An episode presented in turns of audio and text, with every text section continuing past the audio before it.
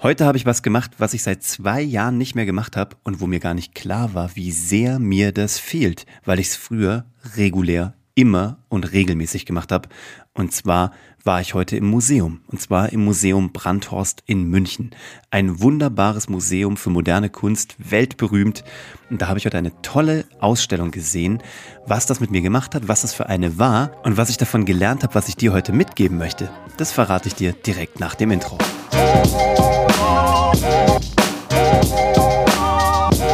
Hallo und herzlich willkommen bei Hashtag Happylist, der Podcast, der sich darum kümmert, dass du alle deine Ziele auf deiner Glücksliste erreichst, beruflich und privat. Ich bin Uwe, freue mich, dass du eingeschaltet hast. Bevor wir heute loslegen, habe ich noch zwei, drei Worte in eigener Sache. Wenn du schon länger hier bei Happylist dabei bist, dann weißt du vielleicht, dass ich ähm, auf meinem zweiten Kanal Geschichten, die verkaufen, der so ein bisschen eher so das Berufliche ist zum Thema Storytelling und Content Marketing, da habe ich immer so eine Aufgabe mit meinem Geschäftspartner Bernhard. Und zwar so zwei, dreimal im Jahr probieren wir wirklich so einen riesen Stunt zu machen. Also irgendein großes Experiment, irgendein großes Event, irgendwas, was Aufmerksamkeit macht, was die Leute da draußen nach vorne bringt, wo wir Wissen rausgeben können, was dann auch unter anderem von dir sofort angewendet werden kann für mehr Erfolg, zum Beispiel in deiner Karriere, in deinem Business, wo auch immer du diese Themen, zum Beispiel Storytelling, Content Marketing anwenden möchtest. Letztes Jahr haben wir uns bundesweit auf riesengroße Plakatflächen drucken lassen und haben mal geschaut, was macht das denn im Jahr 2021, wenn du neben diesem ganzen Digitalkram, Social Media, LinkedIn und so weiter, wenn du da auch Offline-Werbung in deutschen Großstädten machst. Und das war fantastisch, das haben wir ausgewertet, wir haben diese ganzen Learnings rausgegeben im anderen Podcast und wir haben uns überlegt, was machen wir denn jetzt in 2022? Da kam uns eine Idee. Wir wollen das größte Business Storytelling Live Event auf deutscher Sprache veranstalten. Und das haben wir direkt äh, umgesetzt. Also wir haben direkt die Planung begonnen und am 24. März ist es soweit. Wir werden drei aufeinander aufbauende Live-Webinare machen. Alles, all, live, everything. Wir werden dort immer eine Stunde Input geben und danach werden wir zwei, drei, vier Stunden für alle Fragen zur Verfügung stehen. Wir werden diese Räume erst wieder verlassen, wenn alle Fragen wirklich beantwortet sind. Und du kannst da dabei sein, weil es kostet nichts. Das sind drei Events. Das Ganze geht am 24.03. los. Und auch wenn du jetzt schon weißt, dass du an einem dieser drei Events nicht kannst, gar kein Problem, weil wir werden diese Webinare auch aufzeichnen und direkt nach der Live-Show direkt an alle zusenden, die ein Ticket dafür hatten. Also es lohnt sich, sich so ein kostenfreies Ticket zu besorgen.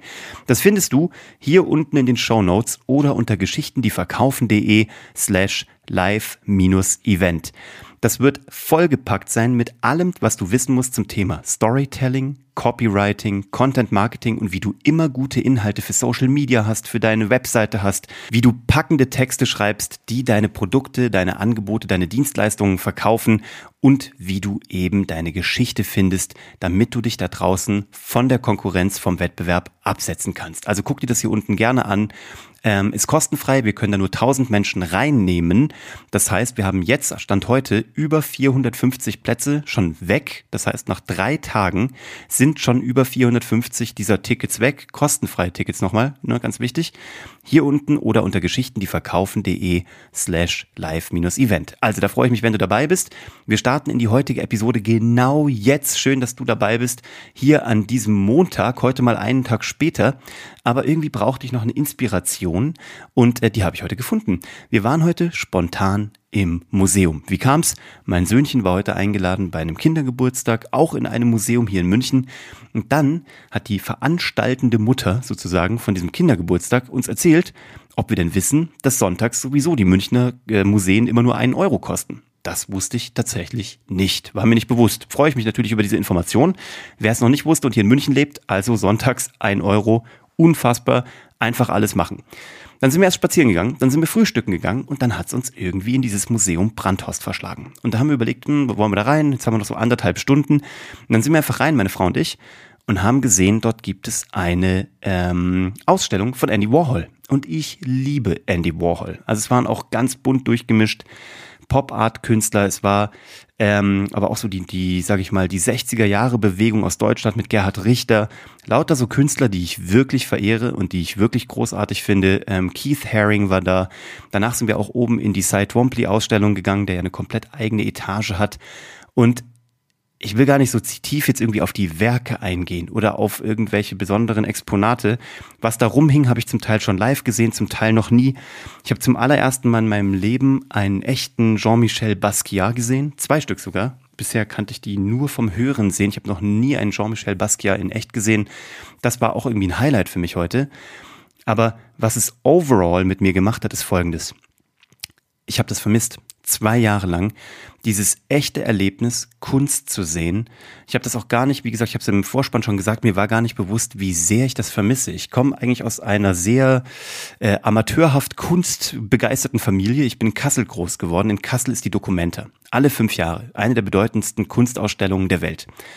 Und jetzt hat meine Familie, meine Mutter und Freunde, die haben uns natürlich als Kinder da immer mit hingenommen. Jetzt gar nicht so sehr, weil wir große Kunstkenner waren, sondern weil es ein Happening war in Kassel. Und wenn du dann in Kassel groß wirst und diese fünfjährigen Rhythmen mitmachst, wo die größten Künstler der Welt kommen und zum Teil waren da von afrikanischen Künstlern so riesengroße Skulpturen aufgebaut aus Holz und die, da durftest du draufklettern als Kind. Also du hast Kunst nicht nur gesehen, nicht nur mit den Gedanken erfahren, sondern mit Händen und Füßen. Du bist da draufgeklettert und was das mit mir gemacht hat, das ist was, das möchte ich auch meinem Sohn weitergeben. Da komme ich gleich nochmal drauf.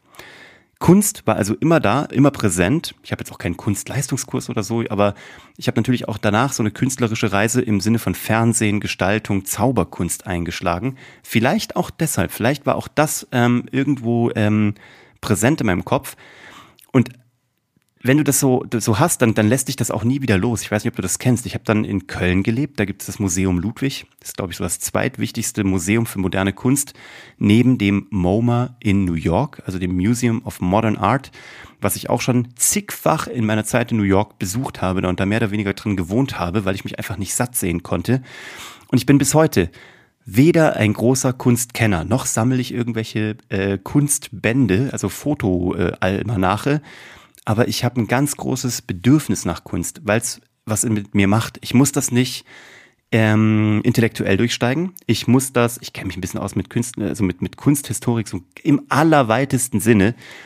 Aber Kunst macht mit mir was auf so einer viel äh, direkteren Ebene, ohne dass ich es großartig für mich analysieren muss ähm, oder, oder äh, logisch durchdringen muss das berührt mich einfach. Und das habe ich heute wieder gemerkt. Und das ist so, das ist so krass. Das habe ich auch wirklich nur, wenn ich davor stehe und wenn ich es sehe, wenn ich es in so einem Raum fühle, wenn ich einfach kurz weggeflasht bin.